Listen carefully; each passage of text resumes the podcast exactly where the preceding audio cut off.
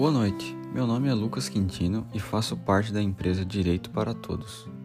Hoje teremos nosso quarto episódio do nosso podcast, onde estaremos abordando sobre a população prisional brasileira.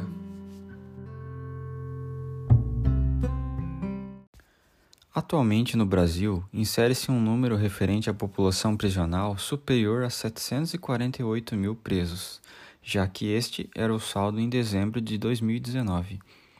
Dentre eles, 711 mil são homens e 36 mil são mulheres que se encontram dentro do sistema carcerário. Se analisarmos apenas os números do sistema carcerário estadual, no caso de Santa Catarina, no período de dezembro de 2019, teremos 207 mil homens e 12 mil mulheres que se encontram presos.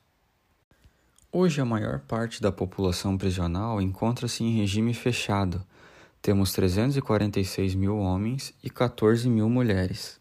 Em regime semiaberto, 125 mil homens e 7.100 mulheres.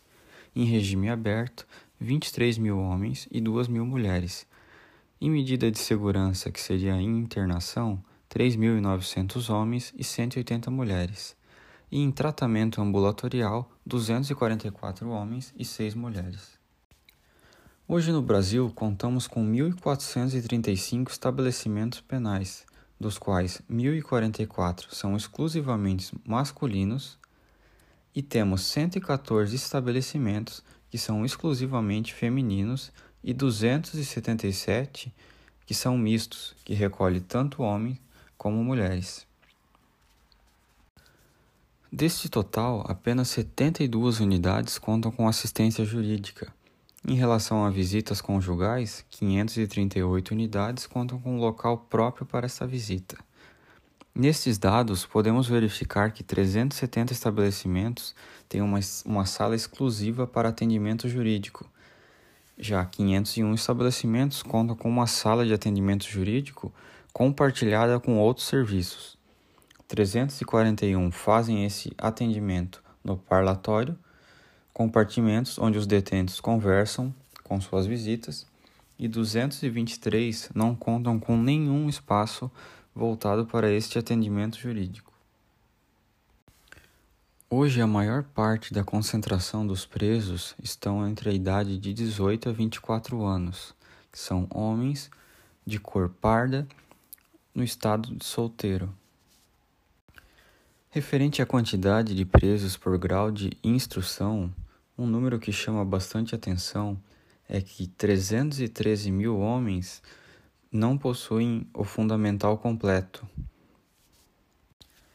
A unidade prisional mais próxima da cidade de Ibirama é o Presídio Regional da cidade de Rio Grande do Sul, estando localizado a cerca de 20 quilômetros de Ibirama. A unidade hoje conta com 320 presos, um número consideravelmente baixo em relação às unidades prisionais próximas. Em entrevista ao Diário do Alto Vale, o diretor da unidade prisional de Rio do Sul relata que, diante do quadro epidemiológico da Covid-19, grande parte dos apenados cumprem pena em regime domiciliar. A maioria dos detentos foram liberados, já possuem idade superior a 60 anos, assim pertencendo ao grupo de risco. Bom, no episódio de hoje, agora vamos ter uma entrevista com o Dr. Leonardo Moll. Ele já possui mais de 20 anos de atuação na, no direito, atuando em diversos ramos da área. De acordo com os dados de dezembro de 2019, o percentual de mulheres encarceradas no Brasil é de aproximadamente 4,93%, um valor consideravelmente baixo se comparado com o percentual masculino. Para você, quais seriam os principais motivos dessa discrepância? O fato de que, eventualmente, as mulheres são menos suscetíveis à prática de crimes. Uhum. É, até, uh, eventualmente, por sua compleição física, né?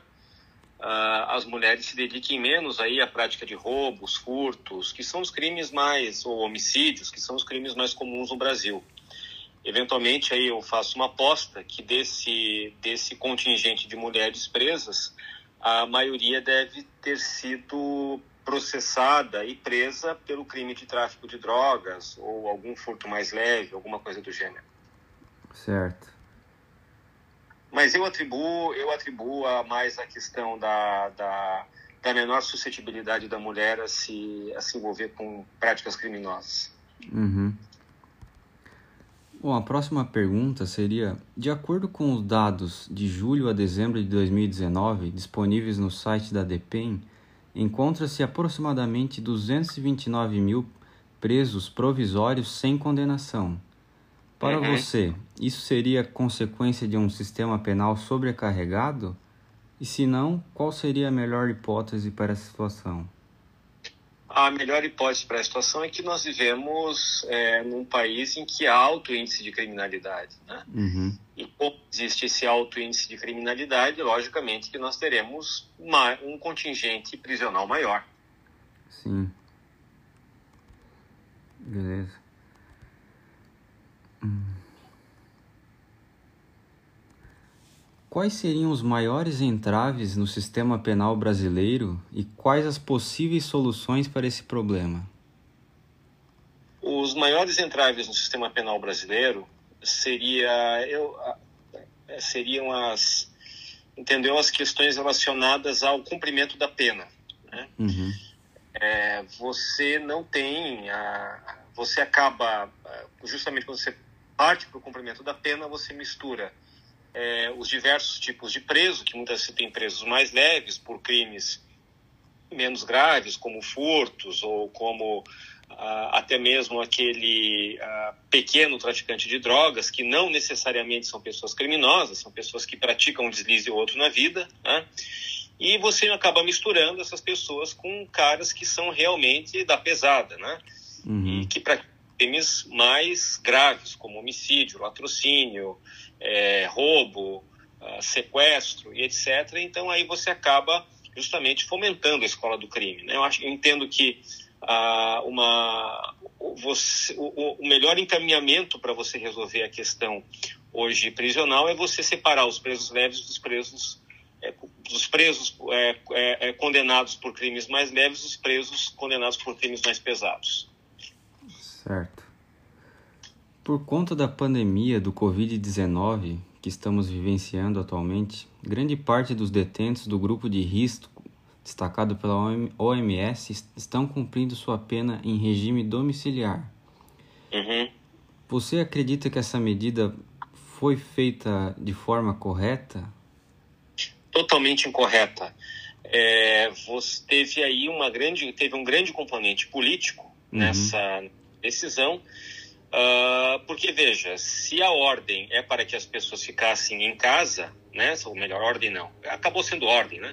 Sim. Se a recomendação foi, mas vamos usar o termo politicamente mais correto aí, né, para a gente poder também uh, não ser tão uh, não ser tão desafiador no nosso comentário, se a recomendação era para que as pessoas ficassem em casa, ora, por que raio soltaram então quem estava preso? Uhum. Se Inclusive, nós presenciamos país afora aí cenas de pessoas de família caminhando na praia, de pessoas livres, não sequer processadas por crime nenhum, sendo algemadas em praças, em praias, etc., é, em atos covardes, né, em atos de abuso de autoridade.